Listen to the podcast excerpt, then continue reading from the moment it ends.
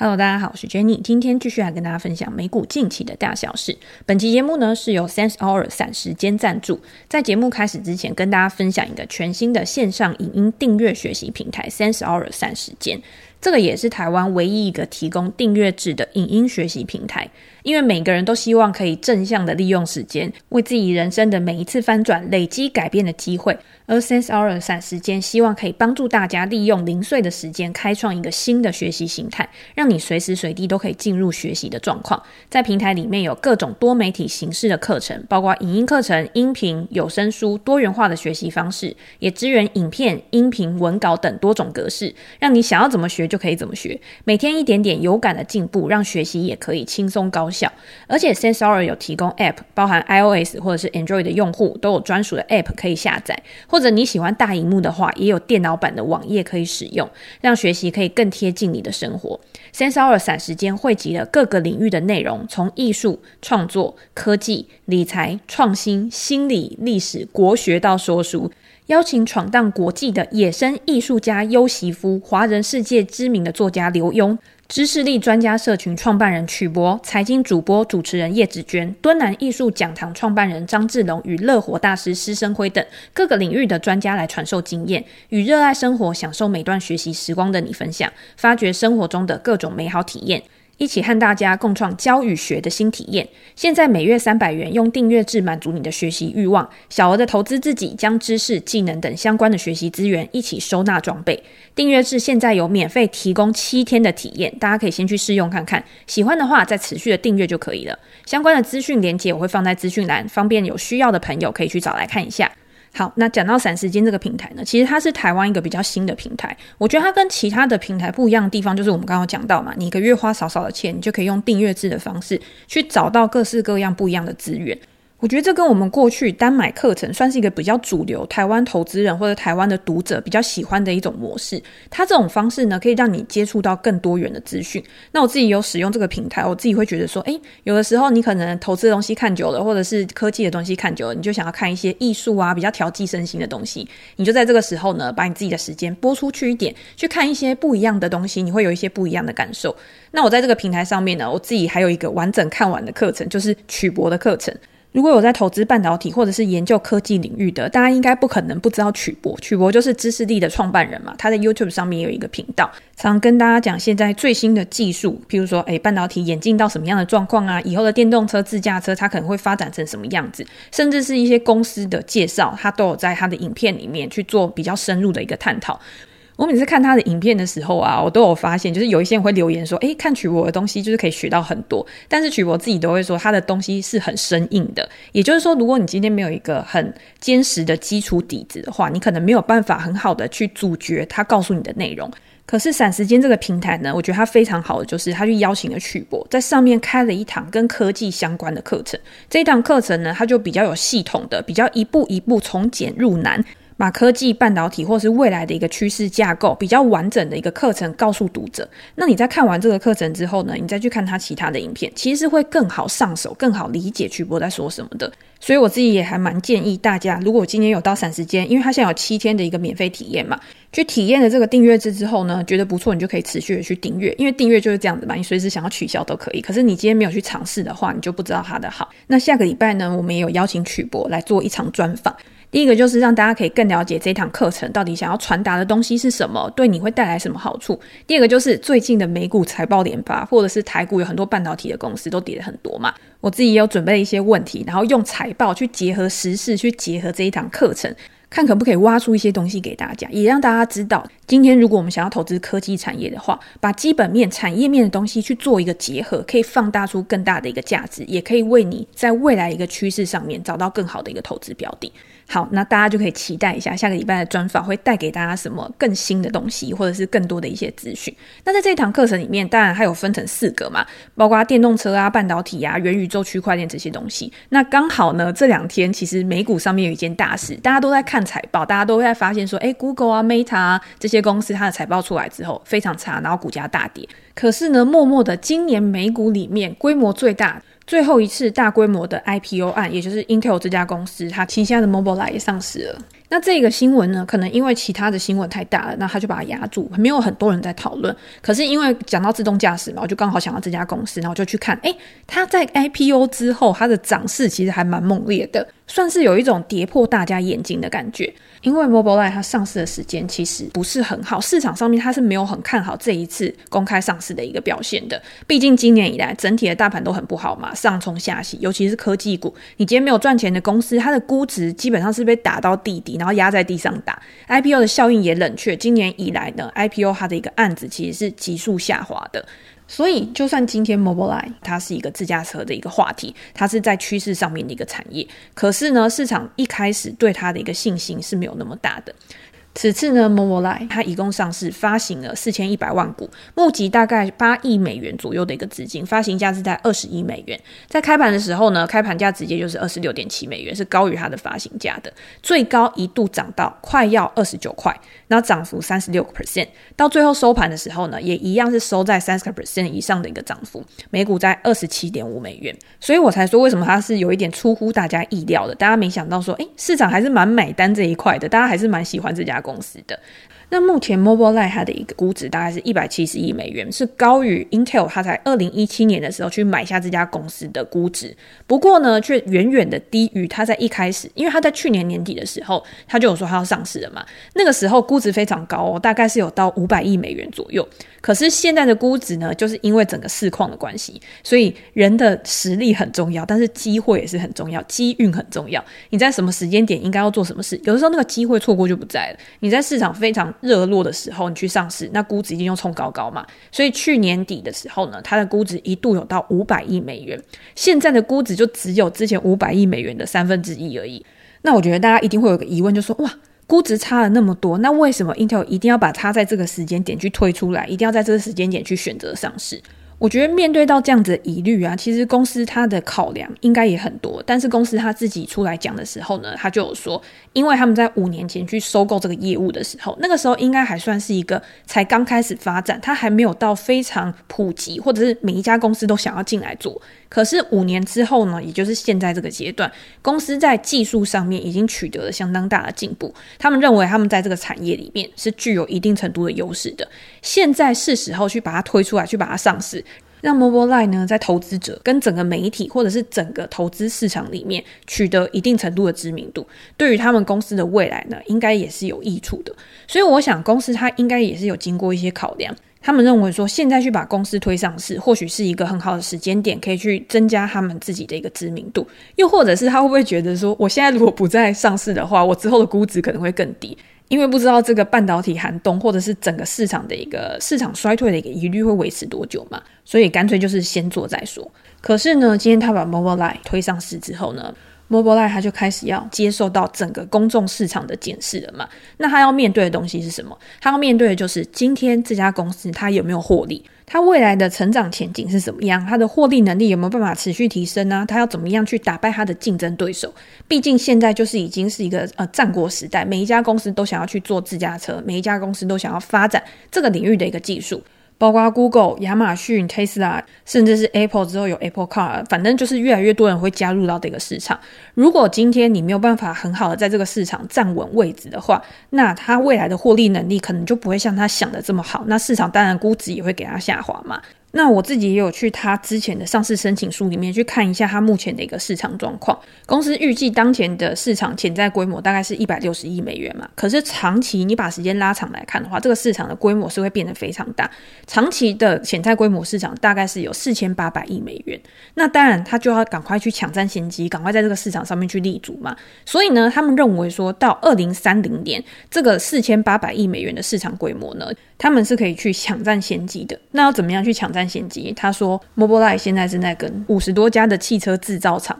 合作，去开发先进的驾驶辅助系统，也就是 ADS ADAS。到目前为止呢，它的这个技术呢，已经部署在超过一点一七亿辆的车子上面，所以他们认为说这个数字其实是一个开端而已。他们预计到二零三零年会再部署二点六六亿辆的汽车，然后去结合他们的一个技术、他们的一个产品。那他们在他们的一个上市招股书里面，其实有写到非常多跟他们的技术与未来的应用。所以呢，我觉得如果大家有兴趣的话，可以去看一下它的上市申请书。这个产业呢，到最后一个比较目标性的一愿景嘛，就是大家所说的移动级服务。那这个服务是什么东西呢？到最后就会变成像共享啊，反正就是要从自驾开始，然后一步一步的有五个阶段，然后慢慢的去往上，然后再达到一个就是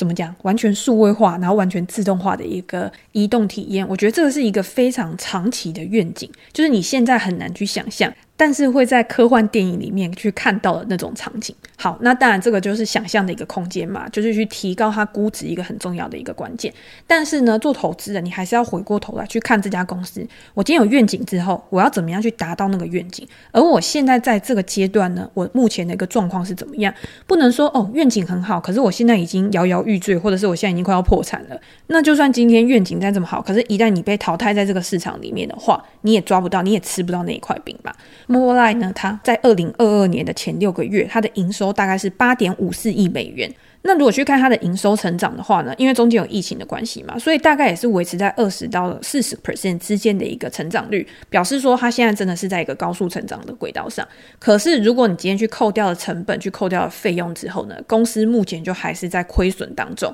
在二零二二年的前六个月，Mobile Lite 它的一个营运亏损达到三千六百万美元，净亏损呢达到了六千七百万美元，所以大家就知道它是一个还在亏钱的公司。它今天想要去引起市场上面的一个投资人关注，想要去提升它的估值的话，它一定要有一些比较令人向往的催化剂吧。我觉得这个大家都还可以再去观察看看，因为其实我们已经很久没讲到 IPO 的股票了，就是因为今年以来呢，IPO 真的就是非常的不红。可是，在我们以前讲到像 Rivian 啊，或者是其他 SPAC 上市的公司的时候，我自己都是秉持的同样的心态嘛。一家公司刚上市的时候呢，最好是以关注代替购买。以关注代替购买的意思就是，你先看市场对它的反应怎么样，然后你等市场它的一个反应过了之后，筹码开始整理了之后呢，它通常都会有一段打底的时期。在这个打底的时期呢，就代表说，诶，我现在想要去买的人，我现在持有的股东，可能他是一个比较长期的投资人，所以他不会随便的去卖出他的股票，他的一个股价波动可能就不会这么大。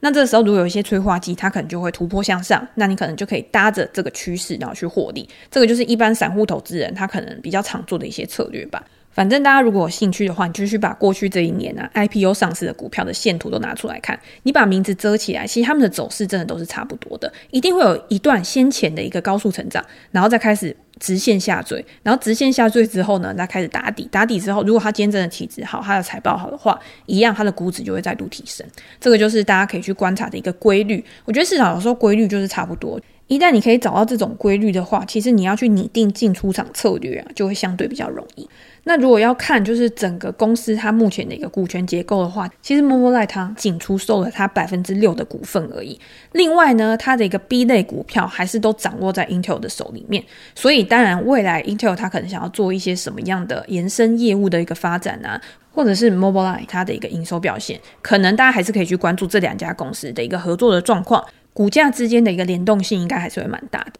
好，那讲完了 Mobileye 之后呢，我们还是要回到大家比较关注的，就是 Meta 的财报嘛。我昨天有在我自己的专栏上面呢，有写了 Google，有写了微软，然后也有写了近期大家比较关注的公司。我觉得近期大家比较关注的公司，应该还是像金融股啊，或者是像美国运通啊，甚至是昨天的 Visa 公布财报之后，其他的表现都还蛮好的。就是因为在疫情之后呢，旅游的复苏，这种报复性的一个旅游，去导致他们海外的营收，或者是他们整个交易量都有大幅度的一个提升。相对于科技股，科技股目前财报开出来呢，通常都是爆炸的爆嘛，它的表现都没有非常好。我觉得大家可以把一些关注的焦点啊，去放在其他的产业上面，或许去把它分散一下，这样子你的投资组合它的波动可能也不会那么高潮迭起。其实我有的时候会觉得说，有些趋势它就是延续性的。像今年在年初的时候，大家就一直说美国它的一个消费就是从商品去转向服务了嘛。可是中间可能还是会有一些小状况，去导致这个效应呢，它是有被递延的。譬如说，你看航空股啊、邮轮股啊这些，它的表现还是没有非常好，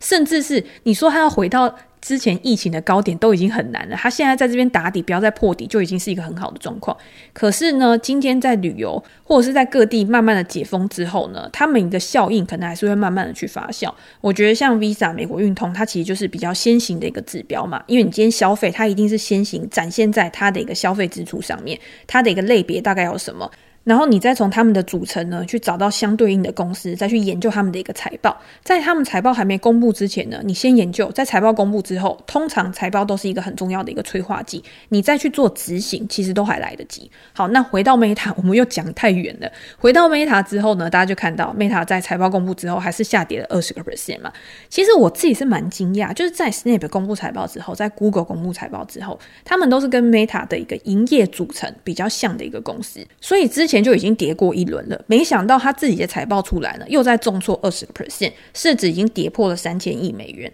这一季已经没有什么意外可以让大家就是觉得说，哎，还有什么再下跌的空间嘛？我自己会这样觉得，因为我觉得该反应的应该都已经要反应了。可是市场不是这么想的，他就直接再让它再重新再破底。那我们现在来看营收，营收两百七十七亿美元，比去年同期还要减了四个 percent，也比上一季还要低。营业利润其实是里面大家最关注的。因为今天就算 Meta 它的一个营收有下滑，可是如果你今天成本控管的能力很好的话，你可以去稳住你的获利，市场可能还会比较有一点点信心。可是呢，在这一季营业利润大减，几乎是五十个 percent 腰斩的一个幅度哦，每股盈余也大幅下滑到一点六四美元，所以是低于市场的一个预期的。那我们也知道，像 Meta 这种，就是它是属于平台嘛，它最重要的一个产品就是用户。所以用户的增长其实是很重要的，它的日活跃用户十九点八亿，月活跃用户二十九点六亿，比市场的一个预期的状况呢，大概就是持平，然后略高，它并没有一个很优异的一个表现，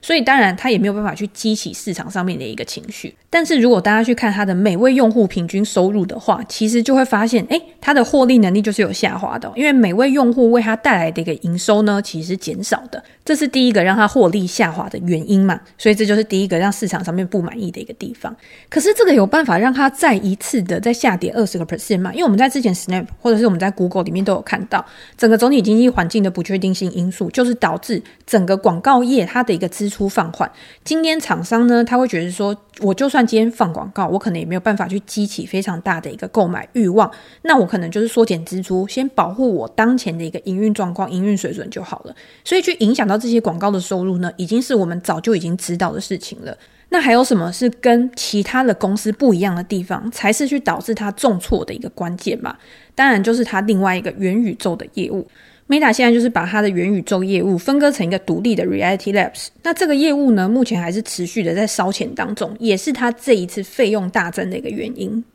如果我们去看这一季 Meta 的成本支出的话，你会看到比去年同期还要成长了十九个 percent。我们在看财报的时候，你第一个看，刚刚我们说营收是下滑了四个 percent 嘛，可是你的成本却增加了十九个 percent，所以你就看到这一来一往，其实它是不匹配的。通常你营收增加，你的成本增加的幅度呢，应该是跟营收差不多，又或者是可能多一点少一点，这个是比较正常的一个状况。可是当你一旦拉开的幅度特别大的时候，大家就一定要去找原因到底是什么。再加上呢，今天 Mark 他在财报会议上面他就有讲嘛，这样的低营收高成本的趋势呢，还会持续的去扩大。第一个就是在下一季呢，他预估说营收大概会介于三百亿到三百二十五亿美元之间，这个就已经先低于了原本分析师的预期的。然后呢，他把二零二三年全年的总支出呢，是定在九百六十亿到一千零一十亿美元之间。这个也是高于二零二二年的八百五十亿美元，所以大家就可以知道啦。今天你营收已经没有提起来了，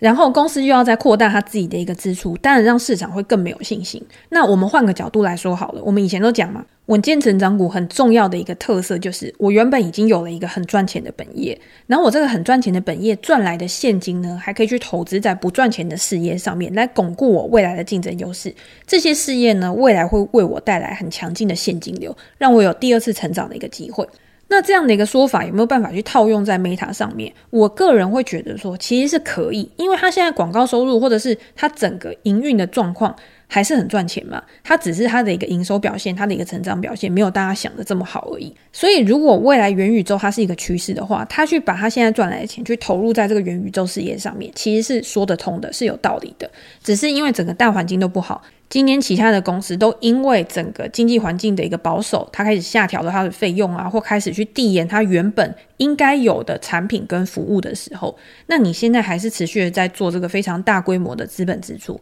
是不是会有一点就是跟其他人不一样？如果以后真的成功，大家就会说，哎，你现在投资的非常有眼光啊！你看你就是在这种逆势的时候啊去做这种投资，所以才有办法为你带来很好的一个报酬。但是呢，市场上面它其实不是所有人都这么想的，永远大家都是只会看结果而已。在结果还没有出来的时候呢，其实多数人还是比较看坏他目前的这个举措。所以投资市场就是这样子，今天一定有两派。第一派的人就说：“诶，我真的很看好元宇宙的业务，我觉得 Meta 未来呢可以在这一块领域打造一个很好的一个生态系，去帮他未来真的创造二次成长。”毕竟现在广告啊、平台啊，接受到短影音的这些竞争啊，其实是非常的辛苦，也非常的艰辛的。我今天在我用户参与度下滑的一个情况之下呢，我要怎么样去救回来？又或者是今天脸书或者是它其他的一个呃社交媒体，它的一个普及度已经非常大的时候，它自然不可能再像之前一样有这么高速的一个成长。所以今天在投资的时候呢，真的就是看你是看一个多长的期限，你今天你的投资的一个时间架构是怎么样？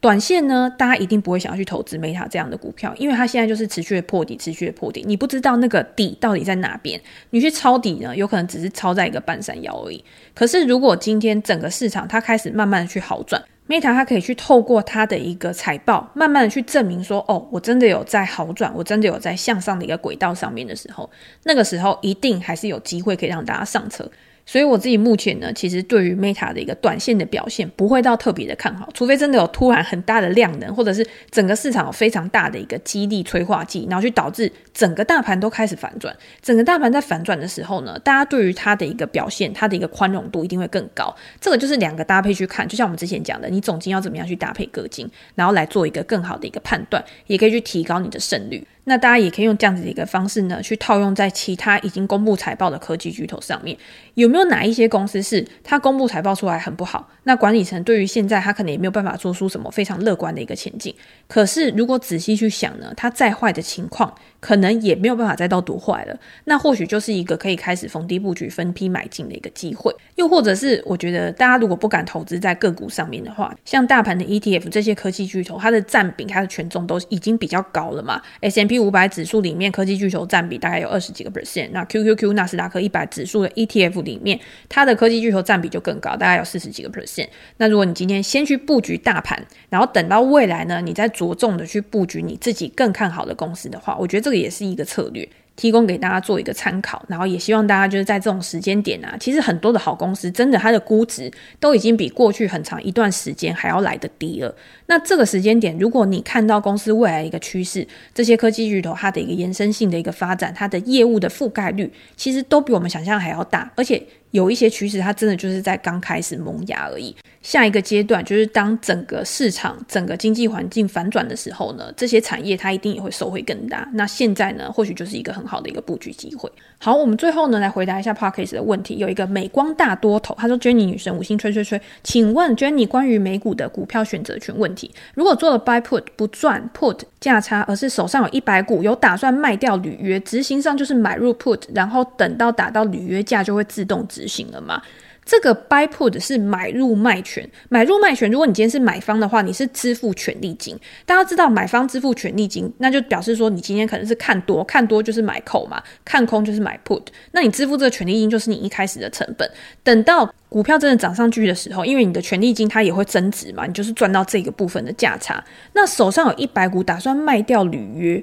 这边我有点不懂他的意思，就是说卖掉履约，可是因为你今天 buy put，buy put 就是看跌嘛，然后等到股票真的跌的时候，你这个权利金已经拿到手上了，也就是说你的权利金有增值，你是已经赚到钱了，为什么还要把股票卖掉？通常如果你想要去做这种 cover call，我觉得这类似有一点 cover call 的一个概念，就是说我今天手上有现股，但是呢，我今天这个现股呢，我想要用它来赚一点现金流嘛，所以我可能会去做 sell call，sell call 跟 buy call 的概念就会有一点不一样，因为你今天是做卖方。所以通常是我觉得一家公司的股价它可能不会超过某一个价位的时候，我就会在那个价位去做 sell call。那做 sell call，如果它今天真的涨破了这个价位的话，我手上有股票，我就会拿去履约，因为它有可能一直涨上去，一直涨上去，那我的损失可能会持续去扩大。可是如果今天真的就像我讲的，sell call 是看不涨嘛，那如果今天股价一直跌的话，那当初 buy call 的人，因为 buy call 是有权利去履去要求别人履约，sell call 是有义务去执行对方要求的一个履约。